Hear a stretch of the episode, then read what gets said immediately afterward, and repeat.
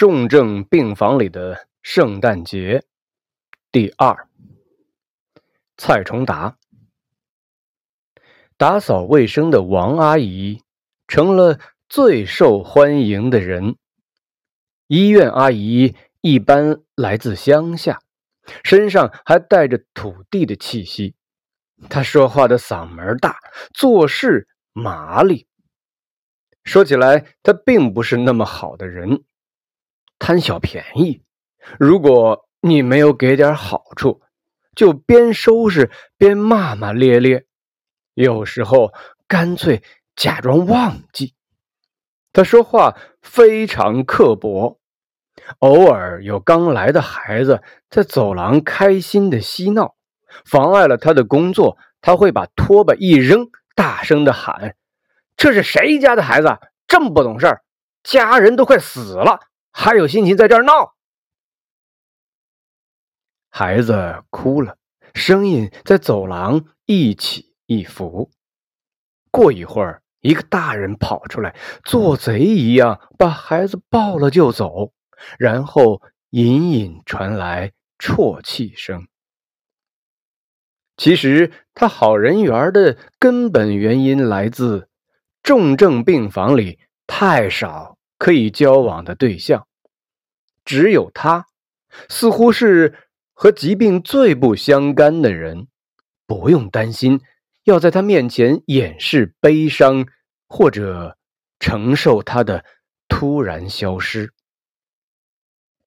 而且他的坏脾气恰好是个优点，确保你不会很深的和他发生情感。我见过太多家属。一离开，就像逃离一样，恨不得把全部记忆抹去。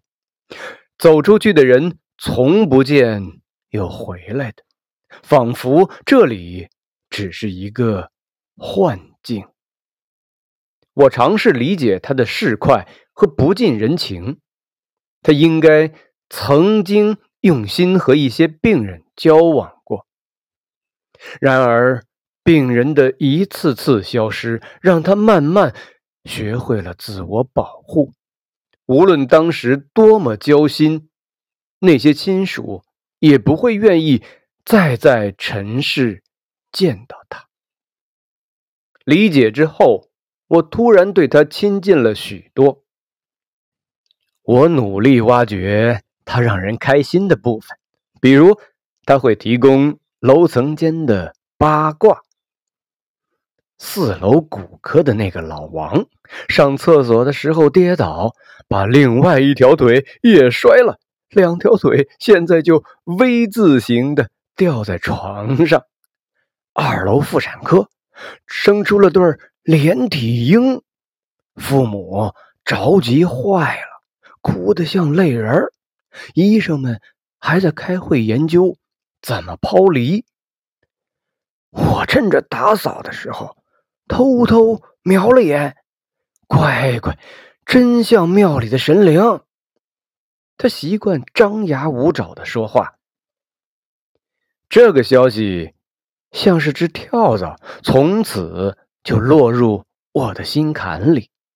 好几天，整个楼层都在讨论，并开始想象他们未来的生活如何。就像一出跌宕起伏的连续剧，谜底一个个揭开。早上，阿姨来宣布了性别是两个男婴，众人一片唏嘘：“哎呦，多可惜啊！本来双胞胎男孩子该高兴坏了。”下午，阿姨来宣布，医生打算用锯子锯开。正在讨论方案，众人一片哗然。整个晚上研究如何锯，并运用自己经历的几次手术的经验交流可能性。隔天，所有人盼着阿姨来，她终于说了：“哎，但可惜，心脏连在一起的。”众人开始纠结了。哎呀，一辈子要和另一个人一起吃饭睡觉的。二楼的另外一大片区域是妇产科。我每次打完饭经过那儿，总喜欢探头探脑。医院的护士几乎都认得我，其他区域病房的人都会让我进去游荡。这似乎是重症病房家属的特权。然而，妇产科的人却总拦住。或许他们不愿意我们身上带着的疾病的信息传递到新生的人群里去。在重症病房，妇产科里的故事是最受欢迎的。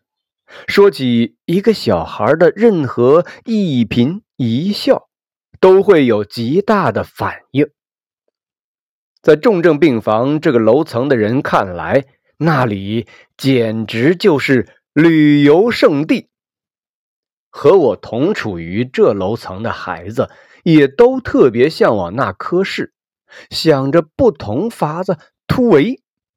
有的装成去送饭的，有的装成刚买药回去的，有的还玩起了乔装。戴上个帽子，别上个口罩，但是都被逮了出来。好说歹说，王阿姨答应带我去，条件是我要把看的那几本教辅书送给她，他想给自己的孩子。我拿着水桶跟着王阿姨，她身上散发着浓重的汗味儿。每走一步就要喘一声。终于来到那关卡，对着门的那两个值班护士充满质疑的看着我。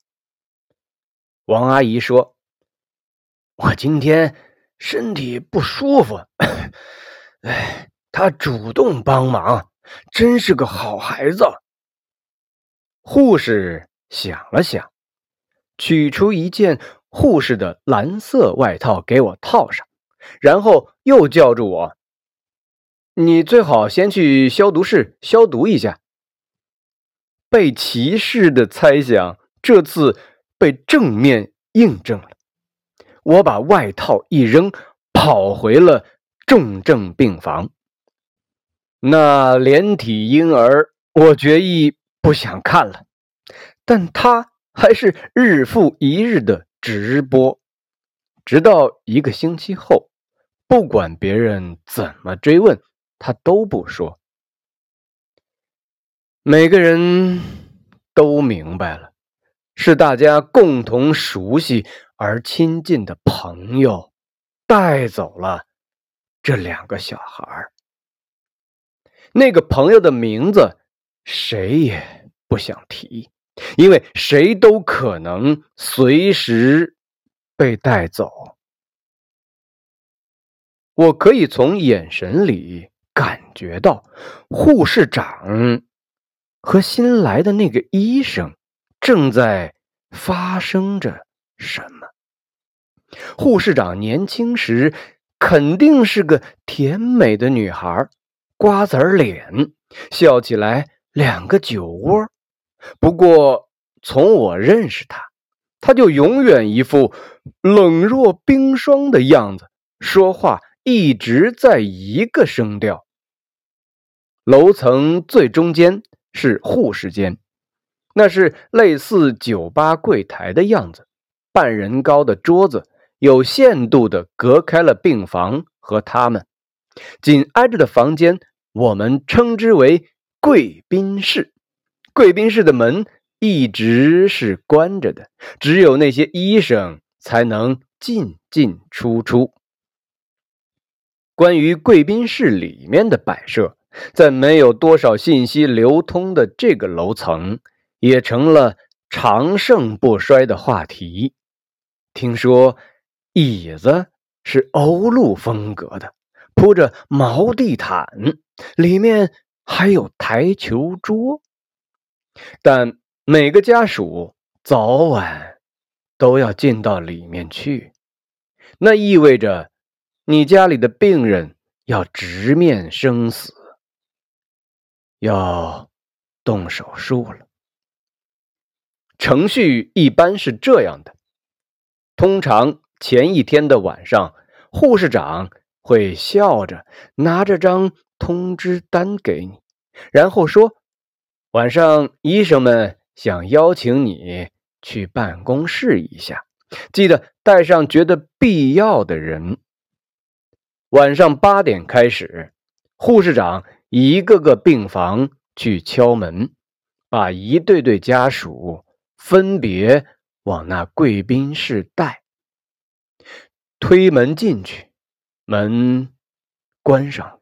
第二天一早就可以看见他们的亲人被推进。手术室从此不见了。如果手术成功了，会送到紧急情况看护室调理一段时间，然后送到楼下各专业看护室，或者直接出院。如果失败了，他们谁都不会回来了。对于护士长和年轻医生的恋爱，重症病房里的每个人都惴惴不安。恋爱在这个地方看来，其实只是极端的情绪，有极度的开心，也意味着同时可能有可怕的不开心。护士长稍微情绪一波动，就意味着打针的时候。更疼了，或者是办杂事时的不耐烦。虽然他们都尽量保持专业，但是脆弱的病人和家属们看着他们脸上曲线的一起一伏，内心都要跟着一跳一荡。于我来说，更是个紧张的事情，因为。那个年轻医生恰恰是心血管科的，将来手术的某个环节上，他有可能掌管着父亲的生死。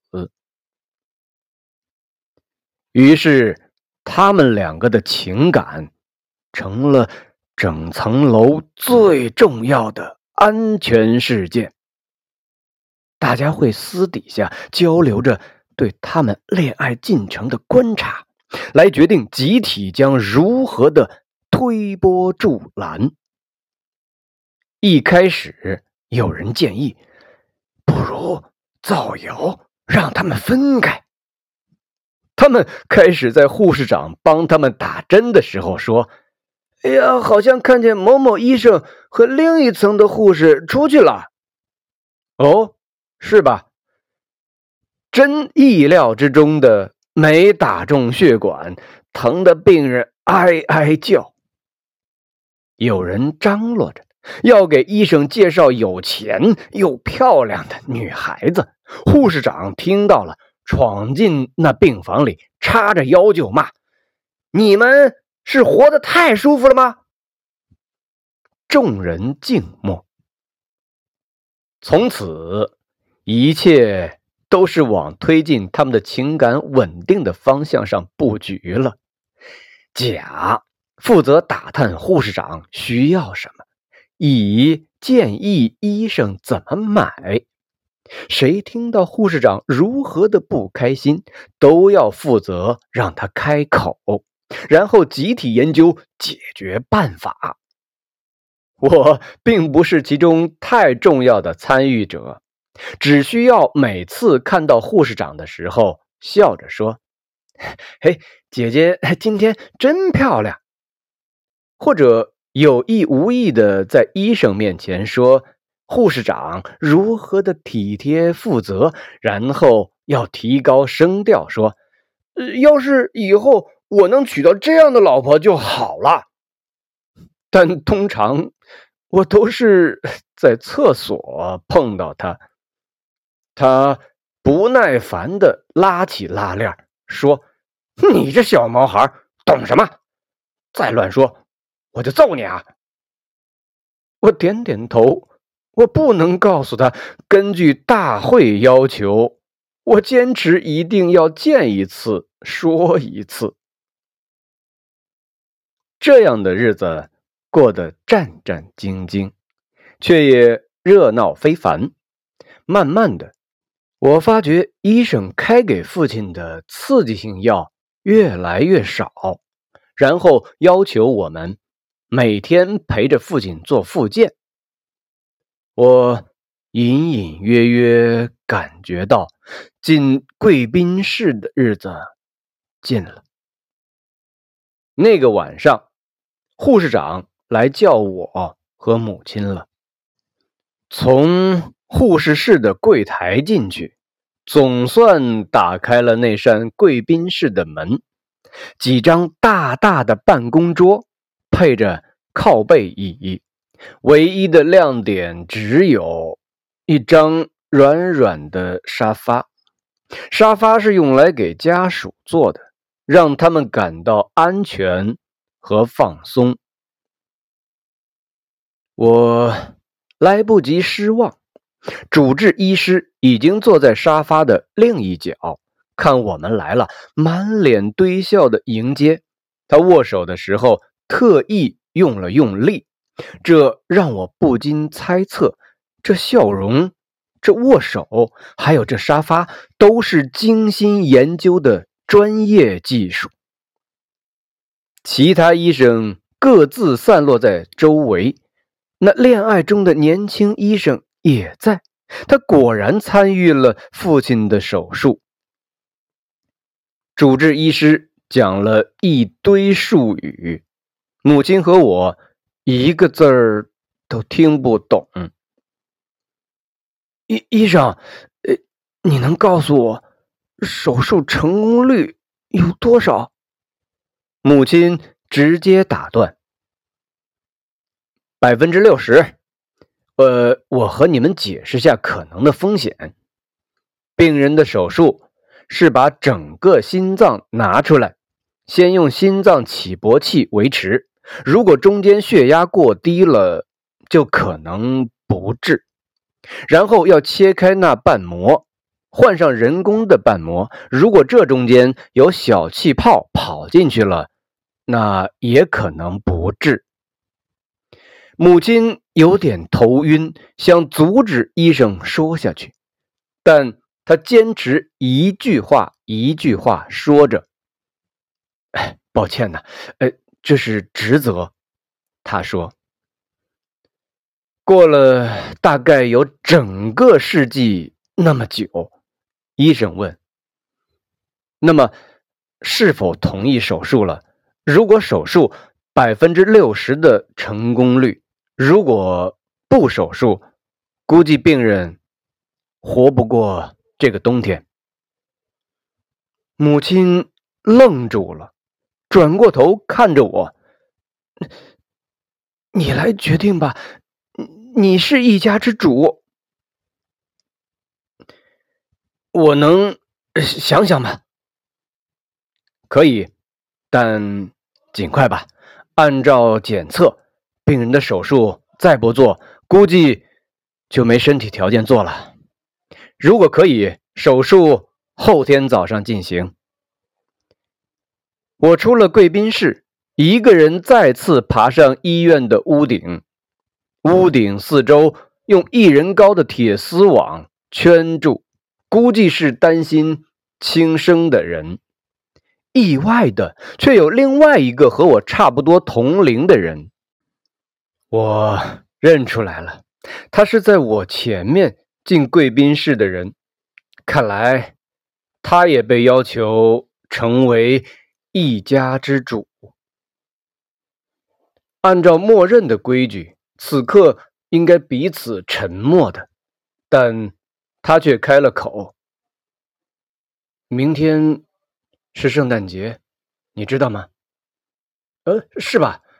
我这才意识到，我父亲一直想回家过春节。他说他很想看过年老家的烟花，你说圣诞节能放烟花吗？呃，可能不能吧。他没再说话，两个人各自继续看着夜幕下路灯边熙熙攘攘的人群。